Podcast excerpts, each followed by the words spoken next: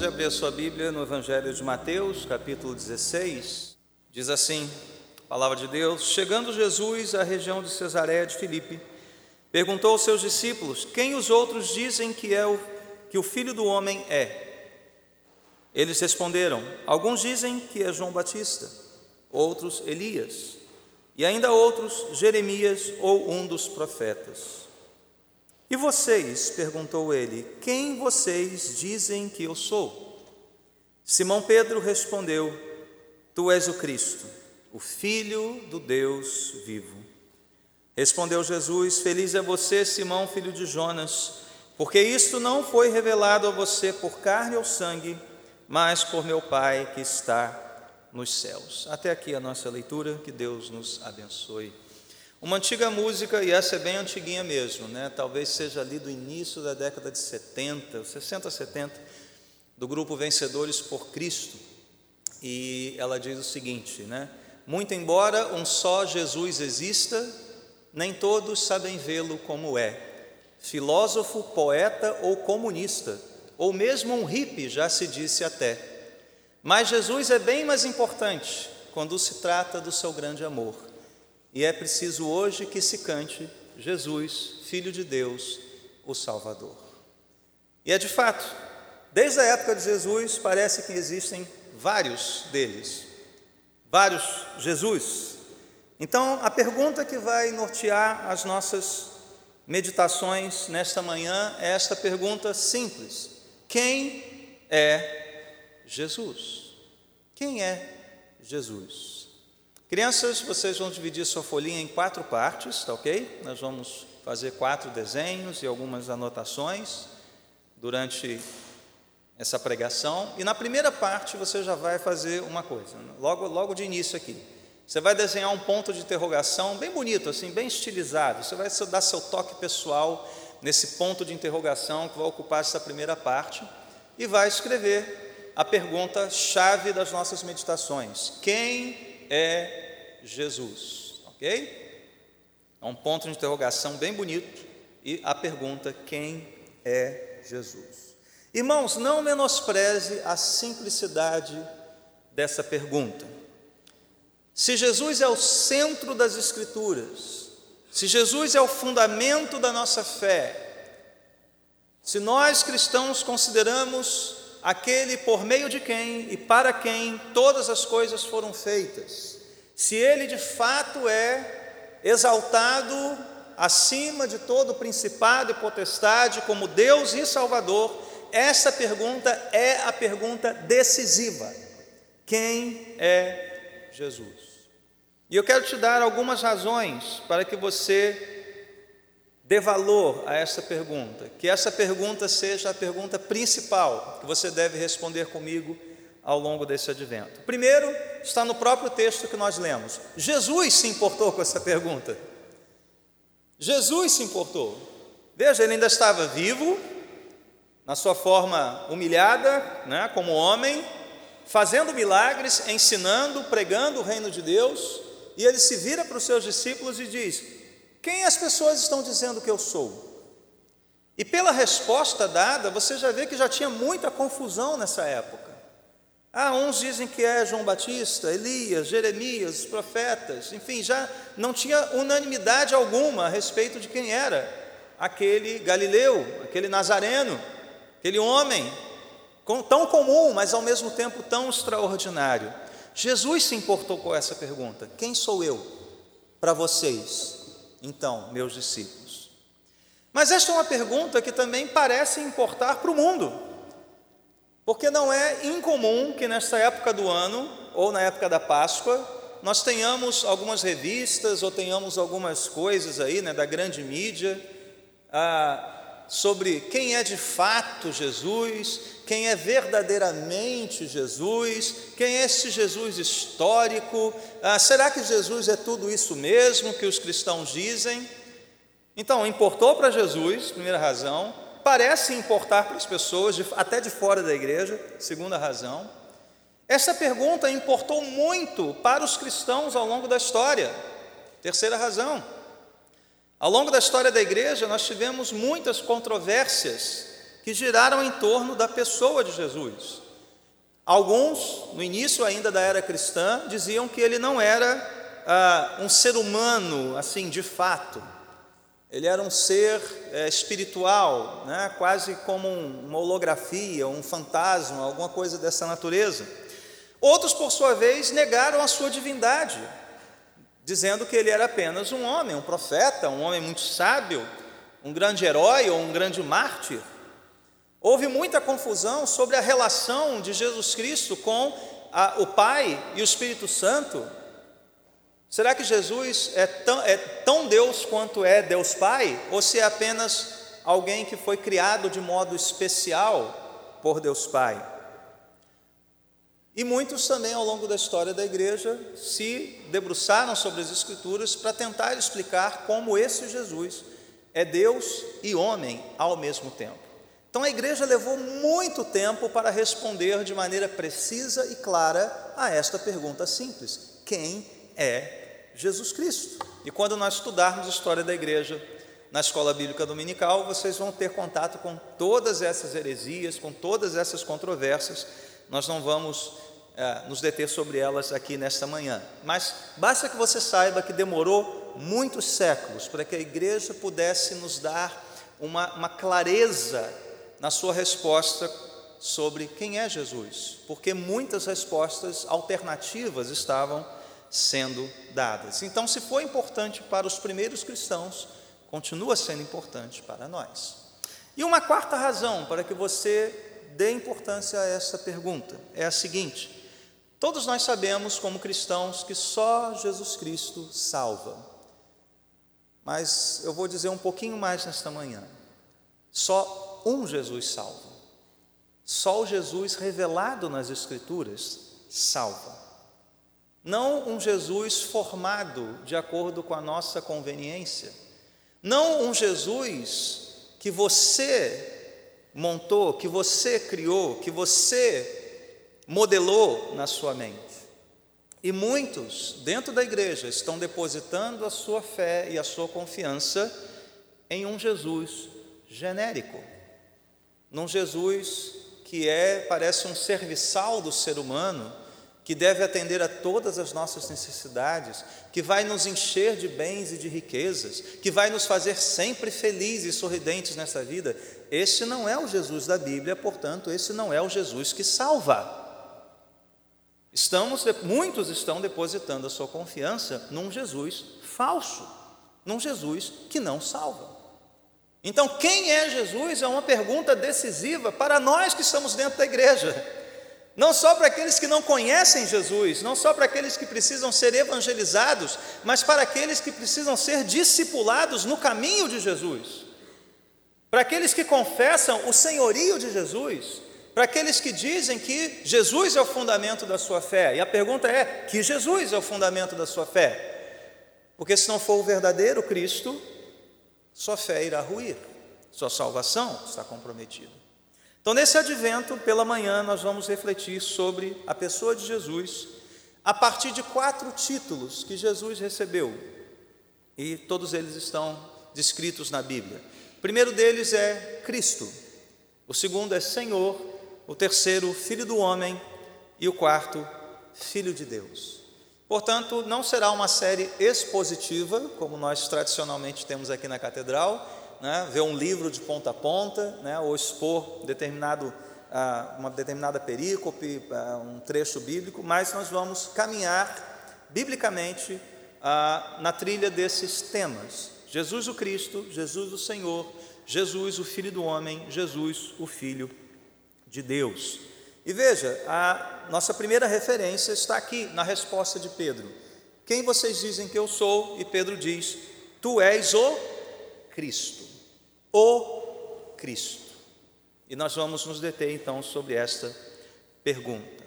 A palavra Cristo no Novo Testamento é uma palavra de origem grega, ela é a tradução grega de uma palavra eh, de origem hebraica, que é Messias. Né? Messias, então, tem origem no hebraico, Cristo tem origem no grego. E o significado de ambas é ungido. Ungido. Então, crianças, seu segundo desenho vai ser assim como gotículas de óleo, né, gotículas de unção, né, caindo assim, e escreva embaixo Cristo igual ungido. Ele é ungido de Deus. Tu és o Cristo, tu és o ungido. Bom, imediatamente, para você que tem alguma familiaridade com a Bíblia, ao falarmos uh, ungido, usarmos esse termo ungido, você já deve lembrar de algo do Antigo Testamento, algo que não é próprio do Novo Testamento, mas está muito presente já no Antigo Testamento. Você vai se lembrar da unção com óleo de certos homens para certas funções específicas ou ofícios. Que ofícios eram esses que recebiam a unção com óleo como um símbolo de separação para um determinado fim? Nós temos o ofício do profeta, nós temos o ofício do sacerdote e nós temos o ofício do rei. Esses três ofícios, bastante representativos no Antigo Testamento, cada um que ocupava esse ofício era ungido para desempenhar então esta função específica. Então, o que, que em resumo, né, um breve apanhado aqui, o que, o que, qual era a característica de cada um desses, do profeta, do sacerdote e do rei? Bom, o profeta era o porta-voz das palavras de Deus, é aquele que se pronunciava ah, assim diz o Senhor. Ele revelava ao povo as palavras de Deus, relembrava ao povo a lei de Deus. Ele lembrava de uma maneira ah, muito, muito visual até, usando imagens, usando comparações, para que o povo relembrasse as palavras de Deus de um modo vivo. O profeta também era a consciência do rei, aquele que alertava ah, o rei a respeito da sua má conduta, da necessidade dele governar com justiça ah, o povo de Deus. Mas também o profeta era uma espécie de advogado da lei divina? Defendendo a verdade de Deus diante dos deuses falsos, da falsidade da, de outras doutrinas e de outros deuses. Era um homem de uma função muito difícil, porque ele proclamava tanto o juízo de Deus quanto também a sua misericórdia. E não raras vezes, aliás, digo na maioria das vezes que vemos no Antigo Testamento, o profeta era separado a fim de não ser ouvido pelo povo. Quem quer um ministério desse, né? Você quer um ministério profético?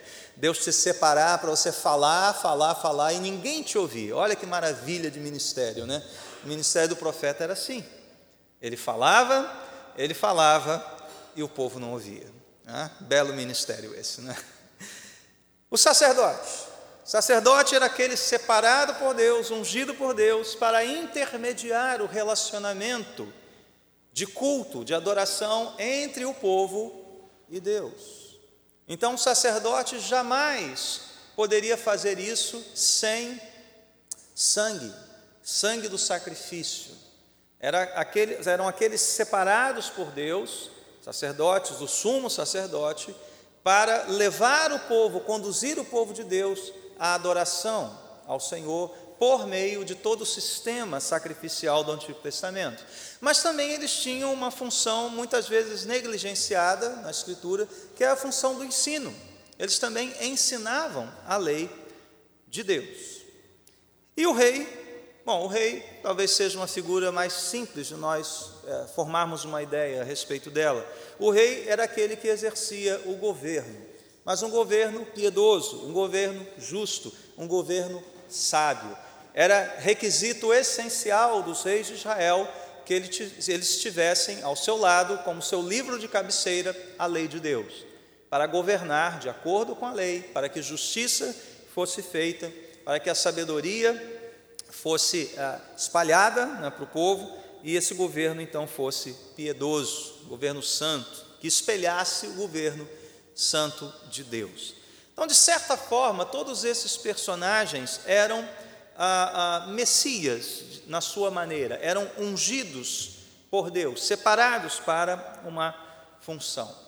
Então nós vemos personagens históricos, né? nós identificamos já, né? já, ah, ok, profeta, ah, tem Eliseu, tem Elias, tem Arão, seus filhos, nós temos os reis, tem Davi, nós já entendemos né, quem eram esses personagens, já lembramos dele. Mas no Antigo Testamento havia uma expectativa a respeito de um personagem ungido do Senhor, que desempenharia estas funções. Ainda não sabe, não, os, os escritores do Antigo Testamento ainda não sabiam exatamente como isso iria se desenrolar, mas tinham uma visão muito clara, uma expectativa muito clara a respeito de um profeta maior que Moisés, por exemplo. Isso está lá desde Deuteronômio, desde os livros da lei, Deuteronômio 18. Havia uma expectativa de um sacerdote segundo a ordem de Melquisedeque. Isso está expressado no Salmo 110. Havia uma expectativa de um rei ungido da descendência de Davi, cujo trono jamais seria destruído, derrotaria os inimigos de Deus. Isso está na aliança com Davi, lá em 2 Samuel 7. Então, ao mesmo tempo que nós temos personagens humanos que são identificados com esses ofícios, nós temos a expectativa, né, uma certa um, um certo mosaico se formando, uma certa imagem se formando diante dos olhos dos fiéis do Antigo Testamento a respeito deste ungido de Deus, deste que seria o maior profeta, o sumo sacerdote, o grande rei esperado. Então, crianças, você vai fazer um outro desenho agora com três correntes, ou três elos, três círculos, ou como se fossem os círculos olímpicos, né? ou três elos de corrente. Em cada um deles você vai escrever essas palavras: profeta, sacerdote e rei. Ok? Então, o que, que significa dizer que Jesus é o Cristo? Lembrando aqui, né, é sempre bom lembrar que Cristo não era o sobrenome de Jesus, não estava na carteira de identidade dele, Jesus Cristo de Nazaré, não. Ele é o Cristo, como Pedro bem respondeu: Tu és o Cristo, o ungido de Deus, um artigo definido. O que Pedro estava dizendo aqui, né, se nós fôssemos desembrulhar essa, essas palavrinhas, tu és o Cristo, Pedro está dizendo: Jesus, tu és aquele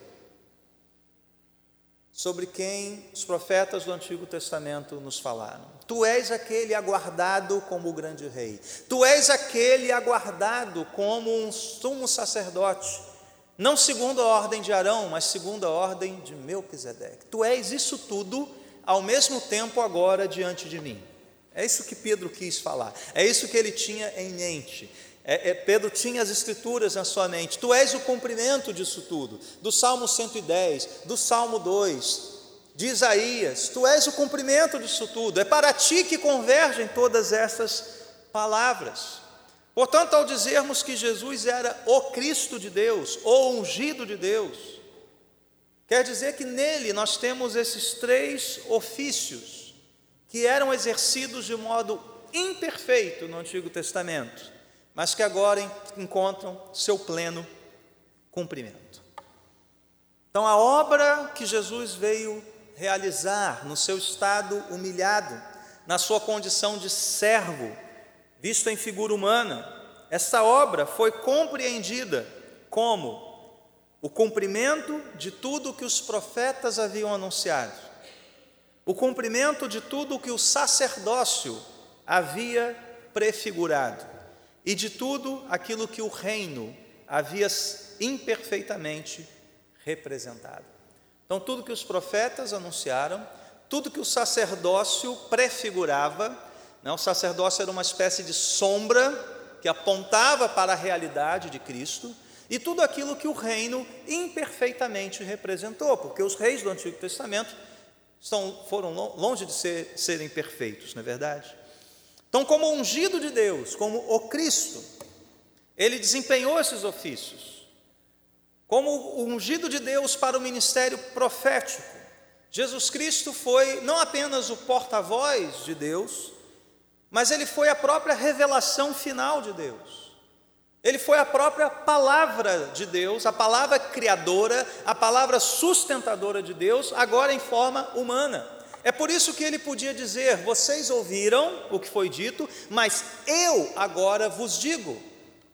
Eu estou dizendo, eu sou esta verdade que vocês ouviram no passado e que agora se faz presente. Em Cristo, palavra e pessoa são um só. Ele não veio apenas anunciar um caminho, ele é o próprio caminho. Ele não veio apenas apontar a verdade, mas ele é a verdade. A lei ordenava, mas Jesus podia dizer: agora eu ordeno. Como ungido de Deus para o sacerdócio, segundo ofício, Jesus é aquele sumo sacerdote superior a Arão, que ofereceu um sacrifício superior em um tabernáculo superior e por isso é o mediador de uma aliança superior. Então, onde vemos isso? No livro de Hebreus. Livro de Hebreus nos conta claramente isso. Jesus Cristo é o sacerdote superior, aquele segundo uma ordem que não é deste mundo, aquele que veio oferecer um sacrifício superior, num tabernáculo superior e media então uma aliança superior. Tal qual o ministério profético em que palavra e pessoa se unem em Jesus, no sacerdócio, no ofício sacerdotal, sacerdote e sacrifício se unem na mesma pessoa. Jesus, ele é o sacerdote, mas ele também é a oferta.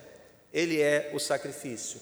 Ele é o cordeiro de Deus que tira o pecado do mundo. O cordeiro sem mancha, sem mácula, que levou sobre si os nossos pecados que nos substituiu na cruz do Calvário. A Bíblia diz que Jesus é esse sacerdote segundo a ordem de Melquisedeque, que curiosamente era sacerdote e rei ao mesmo tempo. O ungido de Deus para o ofício real, então, Jesus recebe do Pai toda a autoridade nos céus e na terra. É Jesus quem governa, é Jesus quem dirige a história. Foi ele quem inaugurou o reino, o reino eterno, o reino que jamais terá fim, o reino que não é deste mundo, o reino que se imporá como o único e verdadeiro reino, que permanecerá para todo sempre. Como ungido de Deus para o ofício real, Jesus foi o único que derrotou todos os nossos inimigos: pecado, Satanás e, por fim, a própria morte. Que rei venceu a morte. Reis da antiguidade podem ter matado muitos, mas por fim morreram. Só Jesus vence a morte. O teólogo holandês Herman Bavinck escreveu: Toda a vida de Cristo, com suas atividades profética, sacerdotal e real, ou seja, ungido de Deus, culminou em sua morte. A morte é o cumprimento da vida. Cristo, o ungido, o separado por Deus, veio para morrer. E de fato, Cristo foi, foi profeta, foi rei, foi sacerdote, tanto na sua morte quanto na sua ressurreição. Ele foi profeta na cruz, ao falar as palavras de Deus e ao cumprir a palavra de Deus. Ele foi sacerdote na cruz ao oferecer-se a si mesmo como oferta agradável a Deus, o preço exigido para a nossa salvação. E ele foi rei na cruz. Ele foi rei na cruz. Ele tinha pleno domínio de todas as coisas. Na cruz do Calvário, enquanto ele morria pelos nossos pecados, ele estava derrotando os nossos inimigos. Ele não é um rei vencido, ele é um rei vencedor. A cruz é uma cruz de triunfo e não de miséria, de insucesso. E ele foi tudo isso também na sua ressurreição. Como ele foi profeta na ressurreição? Cumprindo aquilo que os profetas enxergaram a respeito do Salvador, do Messias, anunciando a si mesmo como o escolhido de Deus. Ele foi sacerdote também, quando subiu aos céus, num, num símbolo de um caminho agora aberto por ele na cruz, agora podemos seguir após ele porque o caminho foi aberto, o véu foi rasgado, um novo e vivo caminho pelo seu sangue.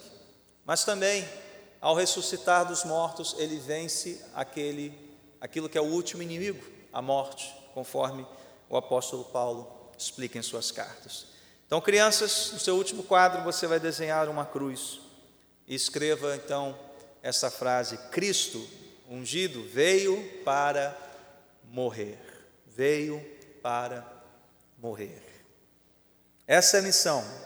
O profeta veio para morrer. O sacerdote veio para entregar a sua vida. O rei veio para dar a sua vida para derrotar os nossos inimigos. Mas talvez você esteja se perguntando por que, que todas essas distinções teológicas, essas nuances da vida de Cristo, dos ofícios, elas são importantes, elas são vitais. Por quê? Como elas devem nos impactar? Como elas devem dirigir as nossas vidas? Eu já forneci quatro razões no início desse sermão, mas vamos olhar mais de perto para a nossa vida com Deus agora. Se Cristo é a revelação final de Deus, se Cristo é o ungido de Deus para o ministério profético, nós somos chamados a ouvir as Suas palavras como a única verdade sobre o mundo e sobre a vida. É nele, é em Jesus, o Cristo, profeta, que tudo subsiste, tudo ganha valor, tudo ganha significado. Jesus é a verdade, não as ideologias, não as filosofias, ou nem mesmo a ciência deste mundo. Cristo é a verdade de Deus. Todas todas as ideias, todos os experimentos, todas as teorias que existem hoje, já existiram um dia ou que ainda existirão, são apenas parte da realidade. Elas podem ver a realidade e a verdade em parte, mas somente em Jesus, o ungido profeta de Deus, nós podemos compreender toda a realidade. E só por meio de Jesus nós temos acesso aos tesouros da sabedoria e do conhecimento desta verdade. Se Cristo é o nosso sacerdote, nós confiamos apenas nele para nos conduzir a Deus. Ele é o caminho. Então, Cristo profeta é a verdade, o Cristo sacerdote, ele é o único caminho. Ainda somos pecadores, imperfeitos, carentes, mas a Bíblia diz que Cristo intercede por nós dia após dia. Ele leva o seu nome, o meu nome, diante do Pai. Como sacerdote, ele nos livrou da culpa, do pecado, ele nos livrou do poder do pecado e um dia nos livrará da presença do pecado. Na cruz nós recebemos aquela justiça superior que não vem de você, nem das minhas obras, nem das suas obras, nem do seu mérito, nem da sua boa vontade. Então o Cristo sacerdote, ele nos humilha porque sabemos que não damos um passo na direção de Deus por nós mesmos, dependemos dEle. Nada do que você faça, nada do que eu faça, poderá produzir justiça para nós. Nós só temos mérito porque Cristo tem seus méritos, e é só por meio dele que nós trilhamos esse caminho. Então, humilhe-se diante do ungido de Deus o sumo sacerdote Jesus Cristo. Mas se Cristo é o Rei, nós devemos nos submeter a Ele de todo o nosso coração. Só Ele é o Rei vencedor, só Ele é a vida, pois o Rei venceu a morte. Então, quando Jesus fala que Ele é a verdade, Ele é o caminho, Ele é a vida, Ele está dizendo: Eu sou o Cristo profeta, o Cristo sacerdote, o Cristo Rei, o ungido do Senhor para estes fim. Só Ele é a vida. E só Ele pode nos dar, como Rei, a confiança de que necessitamos para perseverarmos até o fim. Pois, embora vejamos a igreja sendo perseguida, a igreja sendo ah, esquecida, maltratada, desprezada, nós sabemos que o nosso Rei venceu. E a palavra final da história pertence ao Rei Jesus Cristo. O triunfo final sobre todos os poderes deste mundo pertence a Jesus Cristo. Então não há poder, não há governo, não há autoridade, não há força, não há nada que possa prevalecer contra o nosso Rei. Submeta-se a Ele. Então ouça as palavras do profeta, humilhe-se diante do sacerdote, obedeça ao Rei Jesus Cristo. Você que ainda não o conhece, está começando a conhecê-lo nesta manhã de domingo, Jesus te chama, renda-se, confesse os teus pecados, submeta-se a mim, e eu te darei vida e vida eterna. Vamos orar. Obrigado, Senhor, por essas verdades tão sublimes. Algumas delas já sabíamos, já tínhamos conhecimento, mas hoje elas tomam vida novamente. Que elas sejam seladas em nosso coração, Senhor. Que elas dirijam o nosso olhar para Ti. Que elas nos renovem. Que elas nos humilhem, Senhor Deus. E de todo o nosso ser, coração e entendimento, alma e força, nós podemos, possamos seguir nas pisadas do Cristo, do Senhor Jesus. Em nome dele oramos. Amém.